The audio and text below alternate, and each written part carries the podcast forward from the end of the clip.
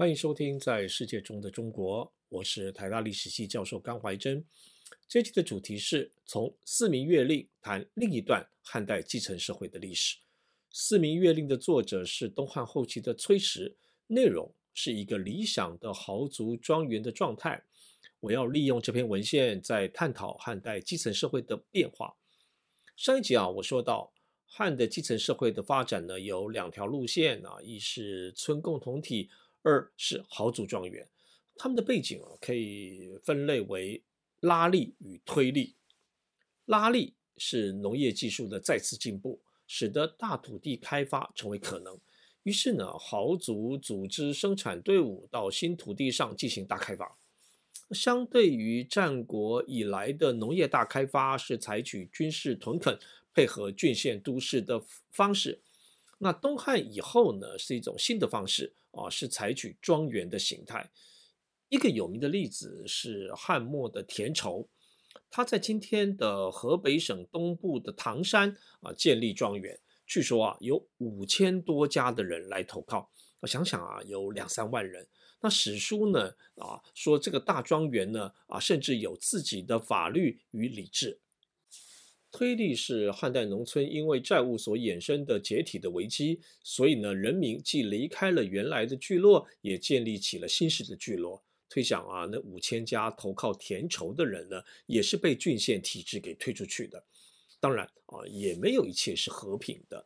在这个大开发的过程当中呢，当地或附近的居民也被强制的纳入了庄园经济体系中呢，成为庄园的劳动者。豪族啊，也不是都和平的进入当地的，那不少的情况是战争与杀戮。上一集提到的道教的太平道革命呢，则是另一种情况。庄园的这种说法是我们说的，而不是历史当事人说的。什么是庄园呢？我们借由崔实的《四民月令》，也参考其他史料呢，尤其是汉代的画像砖，那试图去重建庄园的样态。庄园会有豪族的大房子，那大型的庄园呢，会有好几个大房子。大房子呢，是豪族主人的豪宅啊，也是一些庄园的劳动者的宿舍。这些劳动者，在史料当中呢，被记为奴婢、部曲，也被称之为家人啊，因为他们与主人住在一起。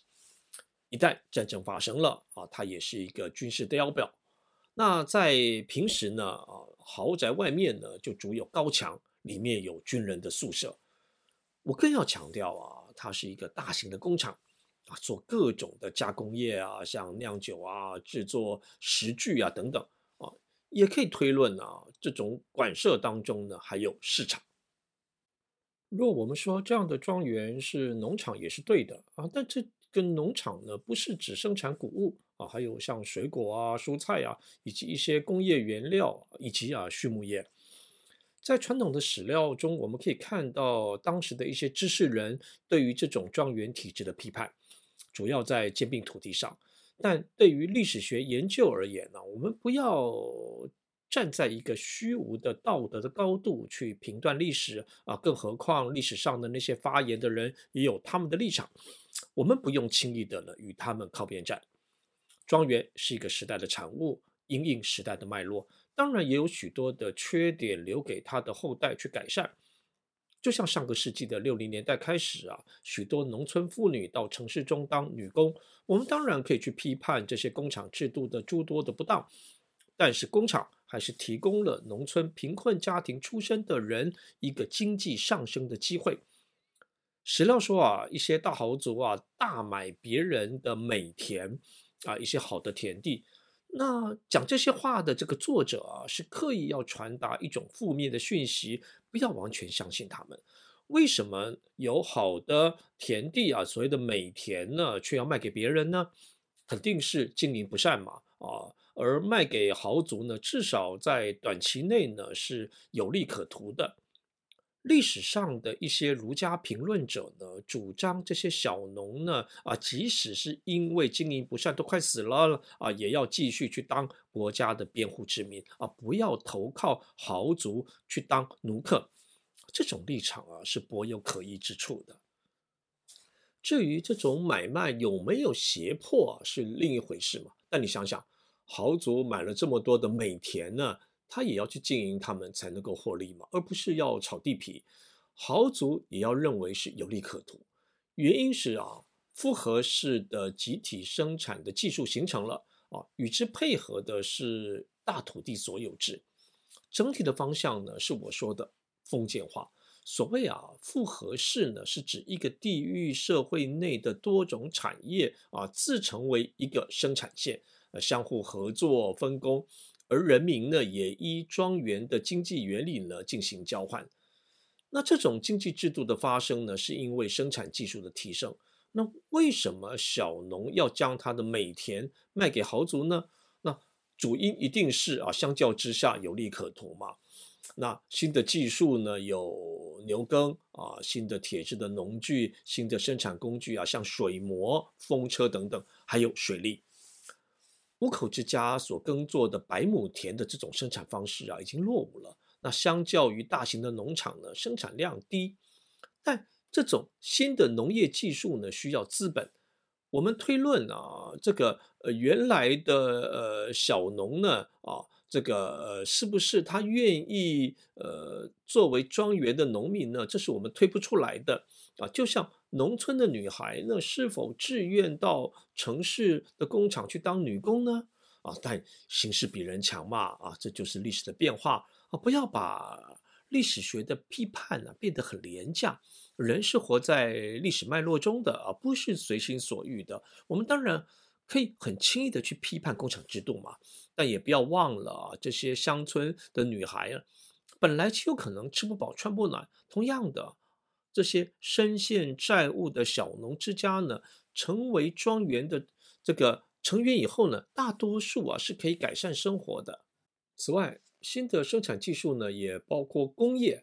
啊，像酿造啊、粮食加工、纺织等等这些工业呢，需要原料啊，也需要生产这些原料的工人啊或者农人，这是一一条呃生产链嘛啊，需要通过庄园组织当中的分工。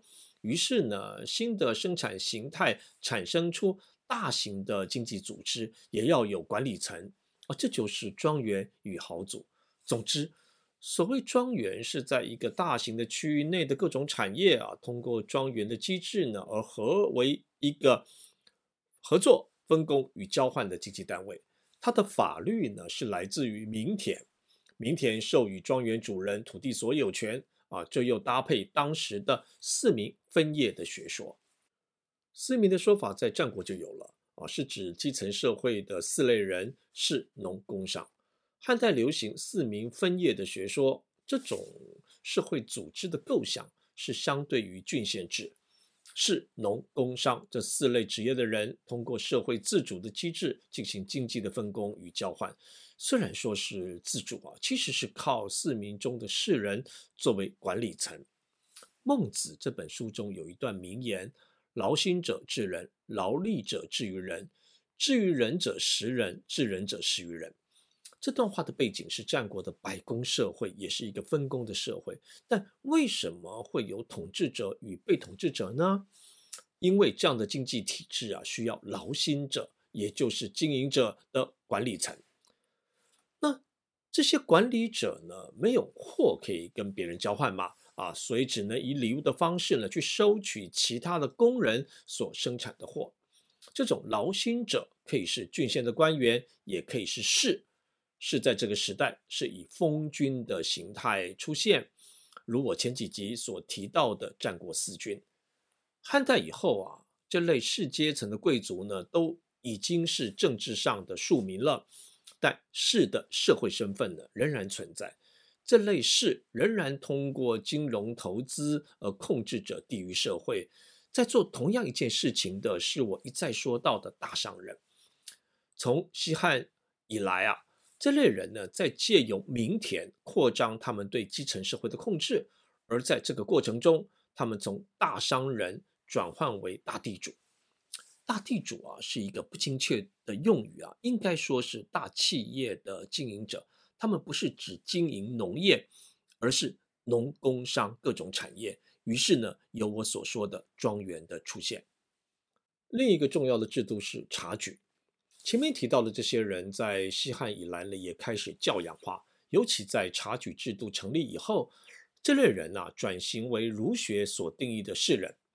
此后，士人的身份认同是中国统治者最重要的身份认同。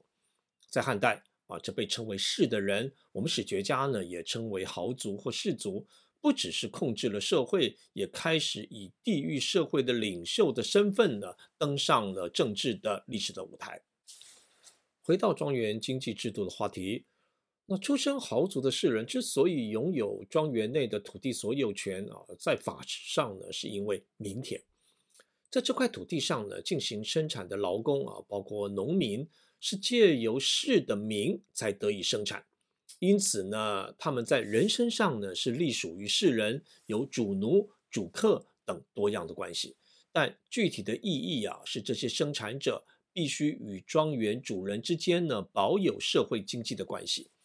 从某个角度说啊，庄园内的生产者呢，都是士所雇佣的劳工，他们依生产量呢领工资。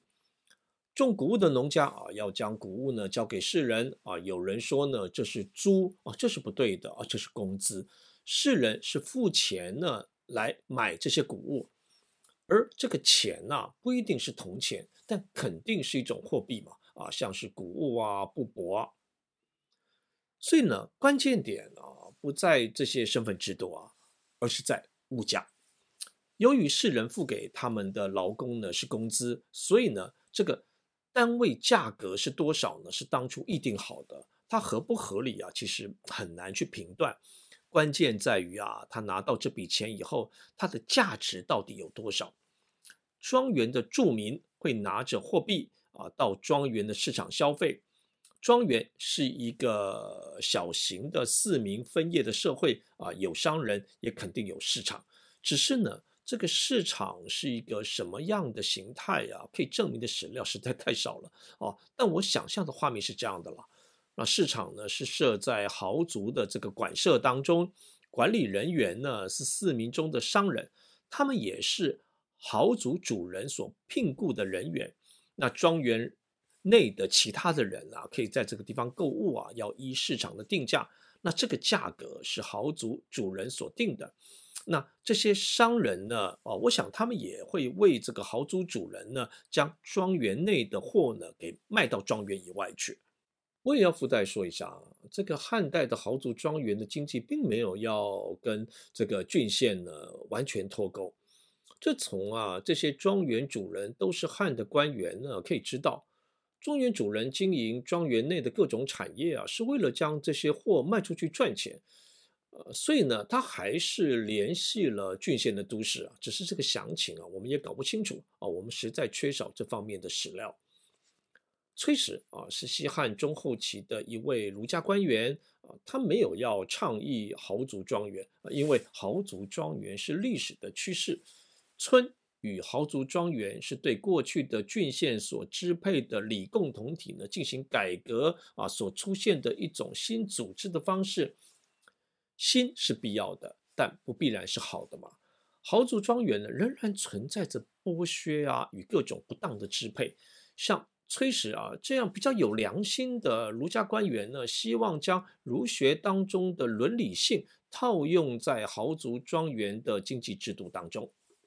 崔实的构想是依据四民分业的理论，而士人啊，他必须是儒家理想当中的一种人格者啊，秉持着一种公心来运作乡里社会，来领导农工商业者。庄园的客观的经济社会结构与制度呢，是无法改变的。他的学说能做的是强调世人的经营责任啊，与所谓的社会伦理。四民月令的制度设计呢，是要让庄园的主人成为世人啊，所以庄园的主人之家的成员呢，从小呢就要到学校去念书啊，去念圣贤书啊，去学当士人。还有啊，那士的身份呢，是依照儒学中的一些封建的原理啊啊，好比说要祭祀祖先啊，拥有某种的宗庙。那于是呢，士人之家呢，必须在他自己的宗庙当中呢啊，这个依规定呢去举行一些祭祖的活动。其次啊，如果庄园的管理层呢有世人的自觉，那么庄园内的经济关系啊，像是庄园主人与他的各类劳工们以及各类劳工之间呢，啊，必须要将他们的经济关系呢，能够转换为社会关系，而且赋予伦理。若只是经济关系呢，啊，就是唯利是图嘛。那好比呢，啊，那哪一位劳工呢没有达成绩效呢，啊，就把他给开除了嘛。有农家呢，在春天的时候呢，会有所谓青黄不接的一个时期啊，可能会缺粮食啊或种子啊。过去必须向豪族呢去借高高利贷啊，现在可以得到救济了啊。这种可能性呢，也不只是因为豪族的好心啦啊，因为庄园体制是啊内部呢，它有一个合作分工与交换的一种经济的机制。所以说，它可以在极大程度内呢，达到庄园内部的自给自足。换言之啊，庄园的居民呢，是可以通过庄园内部的货物的交换而得到生活的消费品，但它必须要有好的管理层呢，做出好的分配与交换。我也再次的去推论啊，这种交换的场所呢，是庄园主人的他的这个豪宅啊当中啊所辐射的市场。那这里的货物呢，是来自于庄园内的各式的生产者，而交换的媒介啊，虽然不排除是国家所发行的铜钱，但更多的场合呢，应该是用庄园所自己制作出来的谷物或者是布帛。因此啊，交换可以更依据庄园内部的自主性，但物价呢，还是由庄园主人所规定的嘛。所以说，确实理想当中的四民社会呢，应该是要求庄园的主人啊，你要多注意一点伦理性嘛，也就是发挥共同体的原理啊，好比。农民之家的一大笔开销呢，是这个丧葬喜庆的费用，所以呢，四民月令要求庄园的士人啊，要补助他的劳工呢，这个丧葬费用。再另一点啊，这种庄园经济在当代是先进的，那庄园主人呢，必须尽到经济的这个指导的职责，那这个庄园呢，才能够顺利的运作。所以说，四民月令也是为一个好的经营者所做的一个指南书。四民月令啊，不详细的记载了十二个月当中啊各类的农工的生产的历程与活动。农业除了谷物之外呢，还有多种啊蔬菜啊、水果啊、药材的生产啊，又有工业啊，包含林业啊、纺织啊、制酒啊、颜料啊、兵器，还有畜牧业的啊，像养牛啊、马啊、羊啊、猪等等。那在过去的官营农场中的农民啊，是接受官员的指导啊，现在要接受士人的指导。那四民月令记载了哪一个月呢？应该从事什么样的生产活动啊？我就不在这里多说了。那总之啊，庄园的出现是时代的趋势啊，不是什么人去鼓吹的。没有一个人跟团体可以鼓吹出一个时代。有几个历史的要素呢，促成了庄园的出现啊。一个是大土地所有制的经营模式啊。那另一个说法就是啊，我说的复合式的集体生产呢啊，在新的时代啊，变成了有利可图了。第二个就是民田，汉国家那也将大土地的名啊授予了庄园的主人，那庄园的主人呢，因此可以得到庄园内的各种的法律的权利。那庄园反映了汉代以来的封建化的趋势，而这个趋势呢，会在经历第三、第四世纪的变化，其中的一个重要的变化就是外夷势力的兴起。这些外夷同样使用封建化的手段，整合了中国北方的地域社会啊，这是以后几集的主题。下一集啊，我要谈汉的灭亡与三国时代的来临，然后到西晋再统一的这段历史。在录这一集的时候呢，是二零二四年的春节期间啊，我也借这个机会啊，向大家拜年啊，也希望各位继续收听本节目。我是甘怀真，我们下一集再见。